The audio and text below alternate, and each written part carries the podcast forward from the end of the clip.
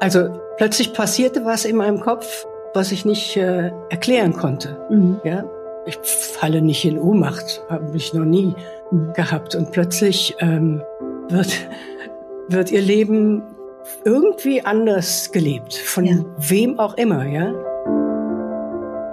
Das ist Claudia Schreiber. Sie ist an Alzheimer erkrankt. Plötzlich äh, kommt etwas dazu, das ich nicht eingeladen habe, als wäre ein Fremder plötzlich in, meine, in meinem Kopf. Und, und der macht ja sehr viel Streiche oder streicht auch, ja. Claudia Schreiber ist Journalistin und Autorin. Sie hat die Kindernachrichten Logo mit erfunden und den Bestseller Emmas Glück geschrieben, der sehr erfolgreich verfilmt wurde. Claudia Schreiber ist also eine Frau des Wortes, der starken Gedanken. 2019 hat sie ihre Alzheimer-Diagnose bekommen und hat uns trotz dieser Erkrankung in unserem Gespräch gut mitgenommen in ihre Welt. Was mich nur so beeindruckt ist, es ist nur eine physiologische Komponente dazu gekommen und mein ganzes, meine ganze Welt ist in Asche. Mhm. Das finde ich wirklich beängstigend. Ja.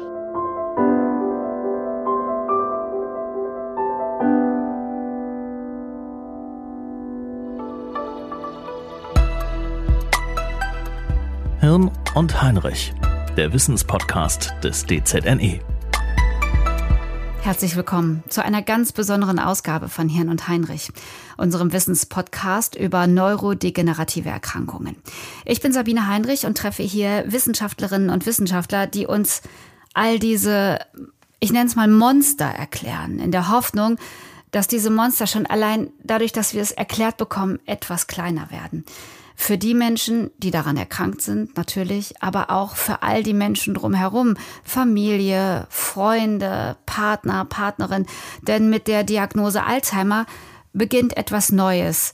Und manchmal steht man da und versteht nichts. Und das ist ganz normal. Und wenn ihr Fragen habt, dann schreibt uns die in die Kommentare oder ähm, kontaktiert uns über die sozialen Medien. Gebt uns gerne ein Sternchen, schreibt uns von euren Erfahrungen, abonniert uns. Wir machen hier weiter bei Hirn und Heinrich. Und zum Welt-Alzheimer-Tag haben wir uns im Team vom DZNE, das ist das Zentrum für neurodegenerative Erkrankungen in Bonn, überlegt, dass wir mal zusammentragen, was wir hier im Podcast schon alles über Alzheimer gelernt haben und erfahren haben. Also die Highlights aus zwei Jahren Hirn und Heinrich. Für euch nochmal ja eine gute Zusammenfassung darüber, was bei Alzheimer überhaupt passiert. Wie fühlt es sich an und wo steht die Wissenschaft? Mit dem Neurowissenschaftler Professor Michael Henecker geht's los. Und da die wichtigste Frage vorweg. Was ist Alzheimer eigentlich genau? Alzheimer ist eine Krankheit, die nicht mit dem Auftreten der ersten kognitiven oder mnestischen Einschränkungen beginnt, sondern, wie wir heute wissen, Jahrzehnte zuvor. Mhm. Äh, in dem Moment, wo die Patienten tatsächlich merken, dass vor allem ihr Kurzzeitgedächtnis nicht mehr funktioniert, hat die Erkrankung schon viele, viele Jahre Schaden angerichtet und äh, sind wesentliche neurologische Prozesse und Hirnschädigungen schon abgelaufen. Das Gehirn hat einfach die große Möglichkeit, viele Dinge über Jahre zu kompensieren und deswegen wird die Krankheit eigentlich spät im Leben klinisch apparent, äh, bedeutet aber nicht, dass es eine Erkrankung des Alterns ist, sondern es ist eine Erkrankung zumindest des äh, mittleren Lebensalters. Das ist ja eine gute Sache vom Gehirn, ne? dass das so funktioniert, dass es eben, wie Sie sagen, Dinge ausgleichen kann, erst einmal. Das könnte man so sehen, aber es fehlen uns natürlich dann auch äh, womöglich die entscheidenden Momente, in denen wir therapeutisch wirkungsvoll eingreifen können. Also 20 Jahre vorher eigentlich. 20 Jahre, 10 Jahre vorher. Ich stelle mir die Alzheimer-Erkrankung vor wie ein Staffellauf. Ein Läufer, ein Mechanismus gibt den Stab an den nächsten Mechanismus weiter. Okay. Ja. Und wenn er aber einmal durch Stadion gelaufen ist und seine Runde vollendet hat, dann können Sie an diesem Mechanismus tun und lassen, was sie wollen. Es wird das Rennen nicht mehr beeinflussen. Jetzt haben sie aber nicht nur ein Team im äh, Wettkampf, sondern sie haben acht Teams, die um die Wette laufen. Nennen Sie mal eins entorhinalen Cortex, eins Hippocampus, eins parietaler Cortex, eins occipitaler Cortex, eins Thalamus, eins Kleinhirn. Ähm, all diese Teams sind unterschiedlich schnell, was mhm. bedeutet, dass ein Team vielleicht schon den letzten Läufer auf der Strecke hat, während äh, andere Teams noch den zweiten oder dritten Läufer draußen haben. Bedeutet, wenn ein Patient zu uns kommt, zu einem gegebenen cross-sektionalen Zeitpunkt, haben sie wahrscheinlich in unterschiedlichen Hirnregionen unterschiedliche Prozesse, die gerade sozusagen am wirkungsvollsten inhibiert werden müssen. Das legt nahe, dass es nie einen einzelnen Angriffspunkt geben wird und legt nahe, dass wir die Interaktion ähm, besser kennenlernen müssen und wahrscheinlich für jeden Patienten individualisiert feststellen müssen, in welchem Stadium der Erkrankung äh, er sich gerade befindet. Also die Forschung hat ein paar Ansätze. Es fehlen aber noch zu viele Puzzleteilchen, um ein ganzes Bild zu bekommen.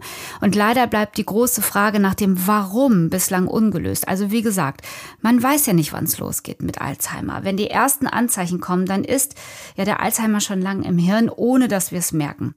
Claudia Schreibers Sohn hat uns im Podcast erzählt, dass er sich zum Beispiel an einen Restaurantbesuch mit äh, seiner Mutter erinnert und sie, sie fragte dann so seltsam nach, ob wir schon bezahlt hätten. Und da dachte er, nee, hier ist irgendwas, hier stimmt was nicht. Und das führt mich zu einer Frage, die ich mit Professor Wolfgang Hoffmann vom DZNE besprochen habe. Wer spürt eigentlich als allererstes, dass irgendwas nicht stimmt? Sind es die Betroffenen selber oder sind es die Angehörigen? Es ist ein bisschen unterschiedlich, aber meistens sind es die Betroffenen selbst. Also man, man merkt, dass bestimmte Dinge nachlassen, dass man nicht mehr so leistungsfähig ist, wie man sich, wie man früher war. Mhm. Und dann gibt es so Mechanismen, wie man das überspielt. Das kennt man von sich selber ja auch. Wir haben schlechte Tage und möchten nicht unbedingt, dass das alle merken. Und dann haben wir eben unsere Themen und dann reden wir eben mehr über die und versuchen so ein bisschen das noch eine Weile rauszuschieben, dass wirklich offenkundig wird, dass da was passiert. Und man weiß es ja auch lange nicht, ob das jetzt ein chronischer Prozess ist, der zunimmt oder ob es einfach eine ganz normale Phase ist, wo man so ein bisschen schlechter drauf ist. Aber irgendwann ist es dann relativ klar. Und das merken dann auch die anderen. Mhm. Und wie viele sind eigentlich bereit, direkt äh, nachzufragen? Ist das jetzt wirklich nur eine Tagesform oder muss ich jetzt mal zum Arzt gehen? Tja, das ist eins unserer wichtigsten Ziele. Wir brauchen frühe Diagnostik. Es ist für die Patienten gut, wenn sie früh diagnostiziert werden. Mhm. Und wir haben da noch eine Menge äh, in der Bevölkerung, auch bei den, bei den Ärzten ist das noch weit verbreitet, dass man sagt, nein, nein, ich will das lieber gar nicht wissen. Ich will nicht dran rühren. Ich will mhm. diese äh, ja letztendlich tödliche Diagnose Demenz nicht stellen, weil das alle nur belastet. Es belastet den Patienten selber, weil er eben eine schwere Krankheit hat, die ja auch in der Schwere weiter zunehmen wird. Es belastet die Angehörigen, weil sie wissen, ihr Partner, ihr äh, Angehöriger wird mhm. schlechter werden. Und es belastet natürlich auch die Ärzte, die dann damit umgehen müssen und keine richtige Heilungsmöglichkeit haben. Aber das ist alles falsch.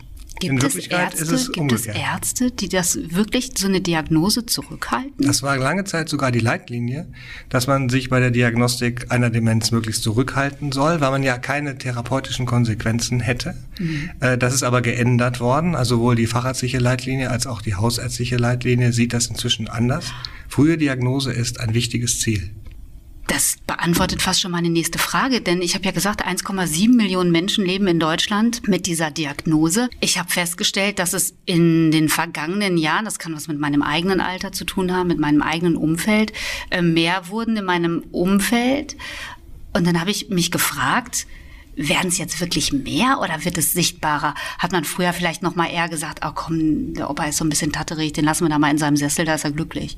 Beides ist richtig. Also die, die Zahlen werden mehr, das liegt am demografischen Wandel. Wir haben ja eine deutliche Zunahme der älteren äh, Patienten in der Bevölkerung. Das heißt, wir kriegen sowieso eine Verdopplung der Menschen mit Demenz bis 2050 ungefähr, mhm. vielleicht auch schon bis 2040, alleine aufgrund des Altersaufbaus der Bevölkerung. Ne? Die Lebenserwartung steigt, es gibt weniger Kinder, so dass wir insgesamt mehr ältere Menschen kriegen. Also man kann sagen, das Durchschnittsalter in der Bevölkerung steigt und deswegen gibt es eben auch mehr über 80, mehr über 90-Jährige, zunehmend auch mehr noch ältere, also über 100-Jährige. Und bei denen ist natürlich dann jeweils das Risiko einer Demenz deutlich größer. Das Risiko bei über 90-Jährigen ist ja schon im Bereich von 30 Prozent. Das heißt, da haben wir viele Patienten, die mehr werden. Mhm. Das andere, was Sie sagen, ist aber auch richtig. Wir haben früher ja die Diagnose vermieden. Es ist auch heute noch so, dass wir Menschen finden, wir haben einfache Tests, die man äh, leicht durchführen kann, die relativ gut dabei sind, äh, Menschen mit Demenz im frühen Stadium schon zu erkennen. Und das geht mir nicht aus dem Kopf, dass Alzheimer lange ja keine Diagnose war. Also so nach dem Motto, ja, Leute, lässt sich nicht ändern, ne? Also setzen wir die Oma und den Opa mal auf den Lieblingssessel, die können mal ein bisschen aus dem Fenster gucken. Nee, Alzheimer ist keine Alterserscheinung, sondern eine ernsthafte Erkrankung. Vor zwei Jahren hat Professor Hoffmann hier bei Hirn und Heinrich gesagt, dass man von circa 1,7 Millionen Menschen mit Demenz ausgeht. Diese Zahl, die hat sich schon überholt. Und damit behält er mit seiner Prognose recht, dass es stetig immer mehr Menschen gibt, die diese Diagnose bekommen. Wichtig ist es, früh zu handeln. Und da gibt es zum Beispiel die Gedächtnisambulanz. Ganz spannend. Was passiert da? Was ist das eigentlich, Gedächtnisambulanz? Darüber habe ich mit Dr. Cornelia McCormick gesprochen. Haben Sie, haben Sie für mich hier mal so ein, so ein Fragenbeispiel? Oder muss man da malen? Oder ich habe überhaupt keine Idee, was das sein könnte. Ja, es gibt so ganz kurze Screening-Verfahren, die man in der Gedächtnisambulanz macht. Wir machen meistens den Mini-Mental-Statustest. Mm, da geht es erstmal um die zeitliche und räumliche Orientierung. Ähm, welches Jahr haben wir? 2020. Ähm, genau. Ähm, welche Jahreszeit haben wir gerade? Herbst. Welchen Monat? November. Welchen äh, Wochentag? Heute ist Montag. Genau. aber, aber daran, also ich würde ja jetzt sagen, das sind ja super einfache Fragen. Genau, also das sind richtig ja. einfache Fragen.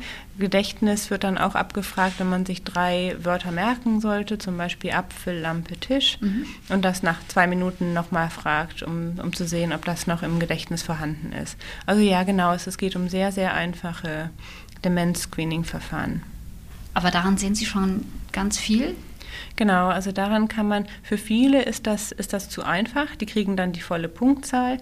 Und dann geht es darum, ähm, rauszuhören, genau, was sind die Probleme im Alltag. Meistens kommen Angehörige mit. Das ist immer ganz wichtig, um auch eine Fremdeinschätzung zu kriegen. Was mhm. sagt eigentlich der Angehörige? Ist das dem auch aufgefallen?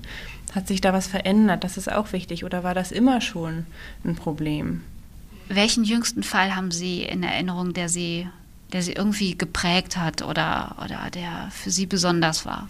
Eindrucksvoll und dann auch meistens traurig und prägend ist es immer, wenn es früh im Leben auftritt. Also wenn mm, ältere Menschen kommen, ähm, die schon sehr lange Zeit Probleme mit, mit dem Gedächtnis haben und wo dann auch die Kinder dabei sitzen und äh, die, die Angehörigen darum rum sind, dann, dann gibt es, dann, dann merkt man, dass so eine Erkrankung aufgefangen werden kann.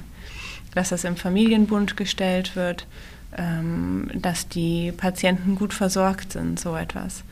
Wenn das im jüngeren Alter auftritt, solche Erkrankungen, dann ist immer die Familie hängt da mit drin, aber ist halt noch nicht gesettelt in ihrem, in ihrem Dasein. Dann, dann sind solche Diagnosen einfach viel, ähm, viel eingreifender und dann auch prägender mhm. für, für einen selber. Wie lange dauert das eigentlich alles in allem, um festzustellen, es stimmt wirklich was nicht? Hängt wahrscheinlich von der Untersuchungsmethode ab. Da haben Sie ja gesagt, dass Sie auch unterschiedliche haben. Genau, also nochmal zu dem Erstgespräch mhm. ähm, darauf zurückzukommen. Das Erste, was wir machen, ist objektivieren, um zu schauen, ob wir das auch sehen. Und dann gibt es ganz viele behandelbare Ursachen von Gedächtnisproblemen. Und das ist der zweite wichtige Punkt in der Gedächtnisambulanz zu sehen, ähm, kann man es vielleicht noch behandeln oder wenn sich da im Gedächtnis was verändert hat, zum Beispiel ähm, Depressionen sind ein sehr häufiges Bild, was wir sehen. Wenn wir traurig sind und uns auf Dinge konzentrieren, die unser Gedächtnis halt auch belasten, dann funktioniert es nicht mehr so gut. Und dann kann, können Gedächtnisprobleme zwar im Vordergrund stehen und man sagt, ich kann mir nichts mehr merken, aber wenn man sich dann mal so überlegt, was im letzten Jahr alles auf einen eingeströmt ist und dass man eigentlich viel mehr traurig ist und dass das Gedächtnis sich dadurch vielleicht verschlechtert hat, dann kann man die Depression behandeln und damit auch die Gedächtnisprobleme. Wie gut, oder? Es muss keine Demenz sein, die die Lücken verursachen. Und so etwas lässt sich eben in einer Gedächtnisambulanz klären. Die gibt es in vielen Kliniken in Deutschland, in Bonn, in Köln, Mainz, in Siegen, Hamburg, München. Also mit einer Überweisung von der Neurologin oder dem Neurologen könnt ihr euch einen Termin machen oder vielleicht ja gibt es einen nahen und lieben Menschen in eurer Umgebung, der sich da kümmert und da mal anruft und sich informiert, wo die nächste Gedächtnisambulanz ist. Ja, sehr stark war auch das Gespräch zu diesem Thema mit Professor Anja Schneider. Sie ist Forschungsgruppenleiterin am DZNE und Direktorin der Klinik für neurodegenerative Erkrankungen und Gerontopsychiatrie der Uniklinik in Bonn. Und dass wir nicht einfach von Demenz sprechen können, das hat sie erklärt. Es gibt verschiedene Formen. Dann lassen Sie uns mal reinzoomen. Ähm, welche verschiedene Formen von Demenz gibt es? Das ist auch wieder altersabhängig. Also Demenzursachen im Kindesalter sind ganz andere als Demenzursachen äh, im höheren mhm. Erwachsenenalter. Mhm. Ich glaube, zum Kindesalter Demenzen, da wird es ja noch einen Podcastbeitrag ja, geben. Genau. Äh, ich bleibe jetzt mal beim höheren Erwachsenenalter. Ähm, so mittleres Erwachsenenalter wären es auch wieder andere Ursachen. Da kann es vor allem entzündliche Erkrankungen geben oder vielleicht einen Hirntumor oder äh, solche Dinge, metabolische Erkrankungen, während so im höheren Erwachsenenalter, im Alter zwischen 50 und 65, da wären am häufigsten die Alzheimer-Demenz tatsächlich und die frontotemporale Demenz, während über 65 der Anteil der Alzheimer-Demenzen eben äh, zunehmend, zunehmend an den Ursachen für Demenzerkrankungen Alzheimer-Demenz ist also insgesamt im höheren Erwachsenenalter die häufigste Ursache, dann äh, gefolgt von Demenzerkrankungen, die, die eine ähm, gefäßbedingte Ursache haben. Da gibt es auch viel Mischformen mit der Alzheimer-Demenz. Und ähm, dann gibt es die schon erwähnte frontotemporale Demenz, die halt im Alter unter 65 Jahren ähm, doch verglichen mit der Alzheimer-Erkrankung fast ebenso häufig ist. Es gibt Demenzerkrankungen, die mit einer Parkinson-Symptomatik einhergehen. Das sind einmal die Lewy-Körperchen-Demenz, aber dann gibt es eben auch diese langjährigen Parkinson-Erkrankungen, die in der Parkinson-Demenz münden können. Boah, das, ist, das erschlägt mich. Also das ist ja wirklich so umfassend. Können Sie, können Sie mir erklären, wo der größte Unterschied zwischen einer ja, zwischen Alzheimer ist und jetzt zum Beispiel einer, einer anderen Demenz? Naja, also man kann das irgendwie von zwei Seiten her betrachten. Einmal kann man gucken, was ist die molekulare Ursache, also welche Pathologie liegt der Demenz zugrunde. Ähm, darüber sind die ja eigentlich auch definiert. Und auf der anderen Seite gibt es das, was wir eben klinisch sehen, was, was die Familie bemerkt, was der Patient vielleicht selbst bemerkt und wir als Ärzte eben sehen, wenn wir den Patienten das erste Mal sehen. Und da gibt es natürlich ähm, unterschiedliche Symptome bei diesen Erkrankungen, aber tatsächlich definiert äh, werden die durch ihre molekulare Pathologie. Mhm. Und wenn man jetzt von der klinischen Seite her kommt, dann ähm, ja, gibt es so, gibt es so Schablonen, aber tatsächlich kann man allein anhand der Symptome, die man bemerkt, die Diagnose noch alleine nicht stellen. Also man, man kann das jetzt nicht ähm, anhand der Beschreibung der Erkrankung ähm, unterscheiden. Aber wenn man das so ein bisschen plakativ versucht, dann könnte man sagen, bei der Alzheimer-Erkrankung, die beginnt halt häufig mit Gedächtnisproblemen oder Wortfindungsstörungen. Also es fällt mir das Wort nicht ein, nachdem ich suche. Und ähm, häufig bemerken die Patienten das selber gar nicht so sehr wie das Umfeld. Mhm. Also die haben wenig Krankheitseinsicht. Ähm, dafür ist es dann ein kontinuierlicher, schleichender Prozess, während bei Patienten, die so gefäßbedingte, also vaskuläre Demenzen haben, ähm, das beginnt häufiger mal so eher plötzlich und äh, verschlechtert sich stufenförmig, also bleibt eine lange Zeit konstant und dann gibt es wieder so einen Einbruch und die Symptomatik fluktuiert häufig, so Tage sind besser als andere und die Patienten haben in der Regel halt ähm, ein ganz gutes Gefühl dafür, dass da was nicht stimmt, dass das äh, ihr Gedächtnis nachlässt. Frau Schneider, ich hab, ähm, wir haben eine Mail bekommen hier ähm, vor ein paar Tagen zu diesem Podcast. Und ähm, da hat uns ein Mann geschrieben, meine Frau ist mit 50 an der frontotemporalen Demenz erkrankt. Das war 2014 und unsere drei Kinder waren damals 11 bis 14 Jahre alt. Es hat die Familie so stark belastet und heute lebt sie in einem Heim. Wir haben sehr lange versucht, es anders zu lösen, was in einer Familie mit Kindern, die sich entwickeln wollen, schwierig ist. Und er schreibt weiter, auf der einen Seite ein Mensch, der eine möglichst feste Struktur braucht, auf der anderen Seite Menschen, die sich entfalten wollen und müssen. Ich habe jedenfalls sehr lange versucht, beides zu vereinbaren. Die Folgen merken wir noch heute. Es hat tiefe Narben hinterlassen. Wir beginnen erst jetzt damit, es aufzuarbeiten. Wir besuchen äh, meine Frau mehrfach die Woche. Sie scheint glücklich in ihrer Welt und wir machen langsam unseren Frieden. Mich hat diese Mail wahnsinnig berührt, ähm, weil, weil sie eben ja, genau das beschreibt, was, was, so eine, was so eine Diagnose mit sich bringt. Nicht nur für den Betroffenen, sondern welche Folgen das eben auch für die ganze Familie hat. Was sagt Ihnen das, wenn ich Ihnen das so vorlese? Ja, es klingt vertraut, wobei das ja natürlich immer noch mal besonders schlimm ist, wenn, wenn so junge Kinder oder Jugendliche betroffen sind. Das ist ja noch mal was ganz anderes, als wenn ähm, äh, so eine Demenzerkrankung irgendwie Familien trifft, wo die Kinder schon erwachsen sind. Ich glaube, ähm, erwachsene mhm. Kinder können damit viel besser umgehen als äh, solch äh, Jugendliche. Mhm.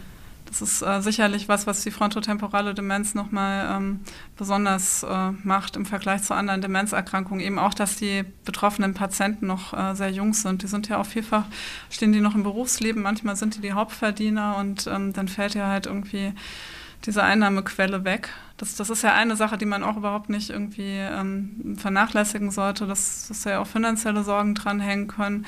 Wird jemand berufsunfähig und, und dann sind da eben noch Kinder im Haus unter Umständen, die, die sehr jung sind und ähm, wo sich irgendwie der Vater oder die Mutter irgendwie ganz, ganz äh, schlimm verändern.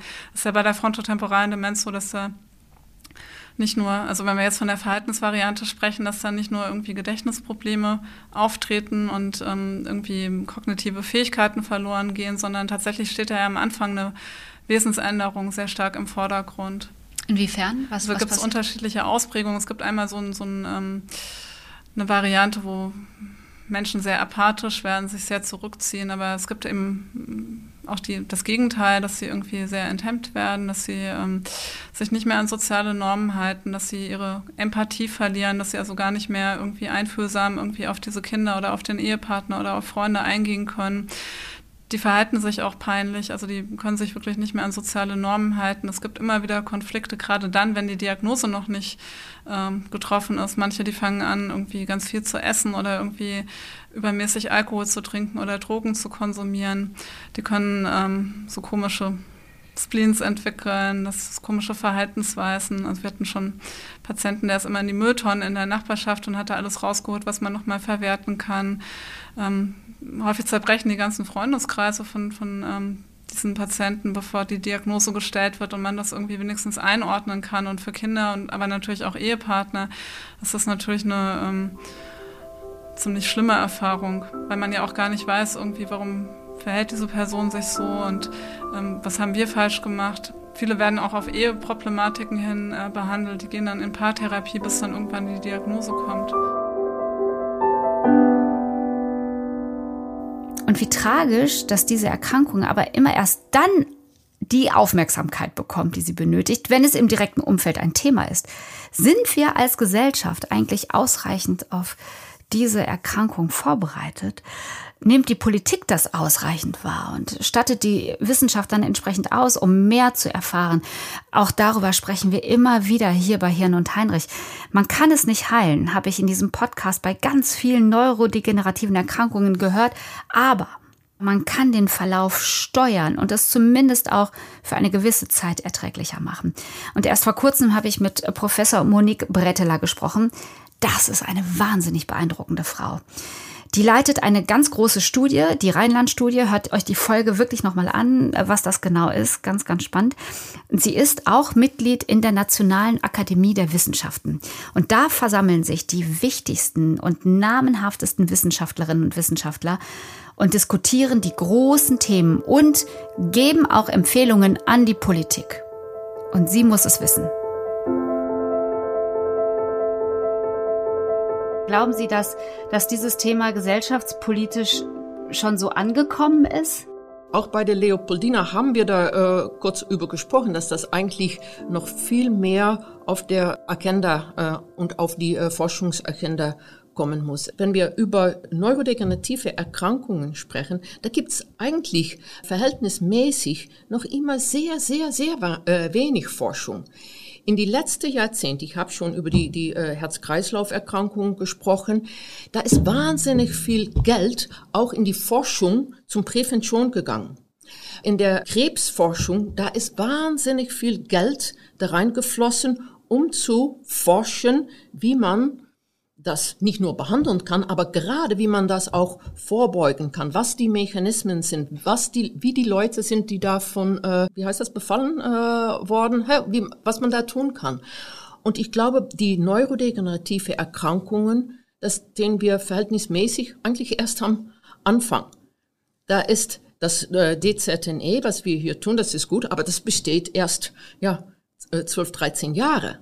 Mhm. Es gibt jetzt natürlich diese ähm, die nationale Demenzstrategie, aber ähm, wenn man darauf schaut, ist das das ist wichtig, aber da ist die ähm, die Nachdruck ist sehr viel auf die Pflege und das ist wahnsinnig wichtig. Und jeder, der eine äh, ähm, ja Demenzerkrankte in seinen oder ihrer ähm, Umgebung äh, hat, weiß, ja, wir sollen und müssen besser für unsere Demenzerkrankten äh, äh, Erkrankten sorgen und auch für ihre Angehörigen und, und, und. Aber man muss dabei nicht vergessen, dass eigentlich die Langzeitlösung ist nicht in besser sorgen für die jetzige Erkrankten, aber das ist vorausschauen und ja, vorbeugen in der Zukunft. Und ich glaube, dass da ist noch eine ganz große Lücke, die gefüllt werden kann und die auch äh, ja, äh, gesellschaftspolitisch, wie Sie äh, sagen, eigentlich noch äh, besser aufgegriffen werden muss. Aber ganz ehrlich, so sehe ich Politik nicht. Ich empfinde Politik aktuell sehr als, äh, als reaktiv. Also als, als ähm, wir reagieren eher auf das, was gerade ist, statt äh, sehr weit im Voraus zu denken. Genau. Genau. Aber wenn wir, und ich, ich finde das eigentlich interessant, wenn wir auf diese ähm, ähm, WHO-Ziele äh, mhm. äh, schauen, hä? Sustainability, ja. das ist so ein, ein Nachhaltigkeit. Und das ist natürlich ein Riesenthema, ist es, sollte es auch sein, von unserer jetzigen Gesellschaft. Und das hat nicht nur mit die äh, Erde zu tun, das hat auch mit unserer eigenen Gesundheit zu tun. Und Sustainability ist nicht nur reagieren, das ist vorausschauen. Und da, da, da, da können wir noch sehr, sehr, sehr viel äh, tun. Und das ist eigentlich auch, was wir mit unserer Forschung vorhaben. Mhm. Ja, lasst uns bei uns anfangen. Lasst uns doch immer darüber offen reden, wenn wir feststellen, dass unsere Eltern Schwierigkeiten haben, Großeltern, Partner oder Partnerin. Wir sollten uns da wirklich austauschen. Wie habt ihr es festgestellt? Was habt ihr gemacht? Was hat euch geholfen? Was braucht ihr? Und bevor ich diesen Podcast gestartet habe, habe ich mich kaum mit dem Thema befasst. Wirklich. Ich, ich habe einen guten Freund, die Mutter ist an Demenz äh, erkrankt und eine Freundin, da war das mit der Mutter auch so. Aber das hat sich alles schlagartig geändert seit ich mich damit beschäftige und auch weil ich begriffen habe in all diesen Gesprächen hier, dass wir vorab schon was tun können. Denn neurodegenerative Erkrankungen sind auch nicht ausschließlich, muss dazu sagen, durch den Lebensstil bedingt. Und ich empfehle da sehr die Folge mit Professor äh, Gerd Kempermann aus Dresden. Der sorgt echt für Bewegung. Wenn ich jetzt richtig aufgepasst habe, dann habe ich das so verstanden, hör mal Sabine, geh mal nicht ins Fitnessstudio, aufs Laufband, sondern lauf mal durch den Wald. Habe ich das richtig verstanden? Also als, als kleines Beispiel? Das ist ein kleines Beispiel, aber das spricht natürlich nicht unbedingt äh, dagegen, dass die Sabine auch ins Fitnessstudio aufs Laufband geht. Das kommt erstens darauf an, was da auf dem Bildschirm läuft und wer da nebenan ist und wie oft sie das machen und ob es ihnen Spaß macht. Wenn Sie sich jeden Tag dahin quälen und das eigentlich das Ätzendste ist, was Sie überhaupt vorstellen können, Sie das nur machen, weil Sie in 35 Jahren dann vielleicht ein bisschen ein geringeres Risiko haben, eine Demenz zu bekommen, dann würde ich das ist vielleicht nicht ganz die richtige Wahl in puncto Lebensqualität. Und dann bringt das vielleicht auch nicht so viel.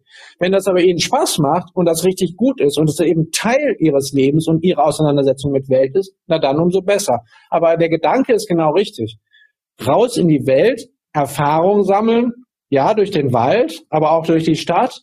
Ja, die, das, der Reichtum der Erfahrung nutzen, der sozialen, mhm. der Kontakte. Das alles ist das, was unser Gehirn in Breite anregt. Ne? Und der, das, die interessante Überlegung ist eben, dass der nackte Sport oder die rein geistige, isolierte Beschäftigung mit Kreuzworträtseln und Sudoku, das funktioniert eben nicht so gut, wie wenn ich das aus der Mitte des Lebens heraushole.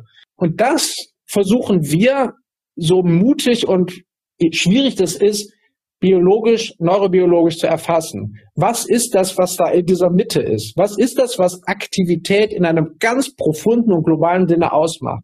Das wissen wir nämlich nicht. Wir verstehen nicht, warum ein aktives Gehirn fitter ist, besser mit Krankheit umgeht. Das wollen wir zu mhm. verstehen. Aber wir wollen es nicht verstehen nur durch körperliche Aktivität. Unsere Mäuse laufen in einem Laufrad. Das ist ein super Modell, um das zu untersuchen. Aber ich würde daraus eben nicht ableiten, dass alle Menschen, wenn sie sich fit halten wollen, auf ein Laufband sollen. Das wäre wahrscheinlich nicht der richtige Weg. Aber Aktivität in einem breiten Sinne, das halte ich für sehr wichtig. Und ich versuche herauszukriegen, wie die individuellen Unterschiede zustande kommen, die bedingen, dass eben für den einen Menschen das Laufband vielleicht ideal ist, aber für die Sabine vielleicht eben nicht. Das ist ja jetzt alles, worüber wir sprechen, eher im Bereich Prävention. Wenn die Diagnose aber schon da ist, welche Rolle spielt dann Aktivität? Im Grunde die gleiche, nur dann stehen andere Dinge im Vordergrund. Also Menschen, die Möglichkeit zur körperlichen Aktivität zu bieten, ist immer gut.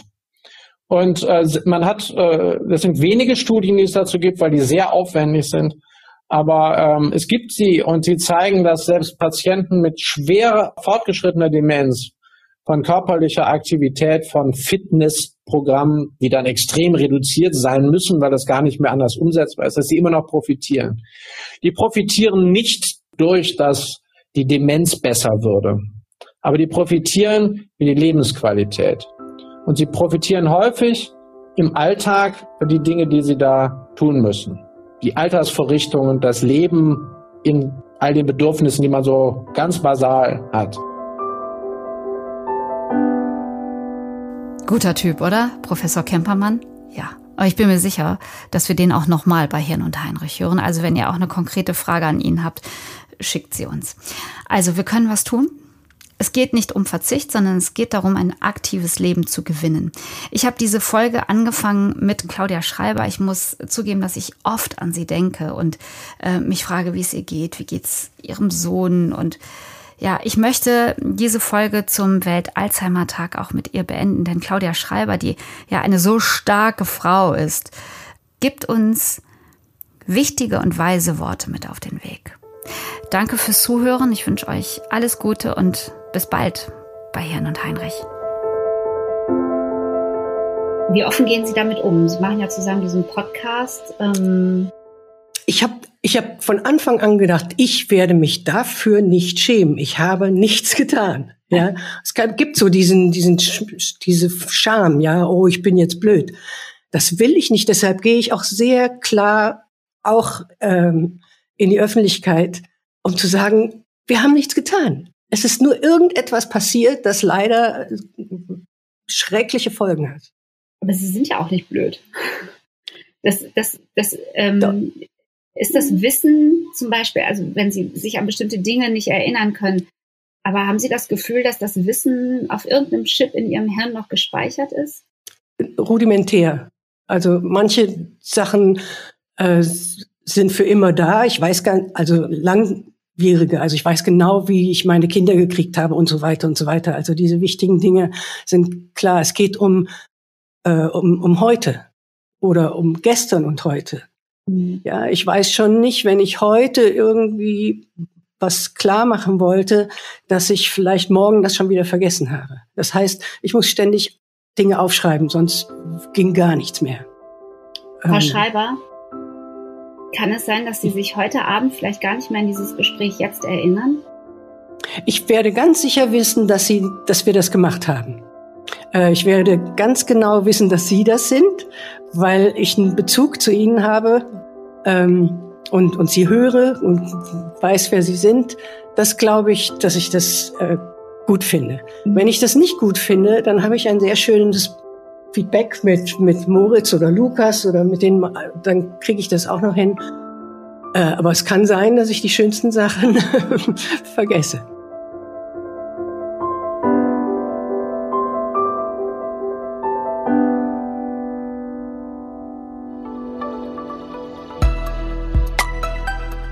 Hirn und Heinrich, der Wissenspodcast des DZNE.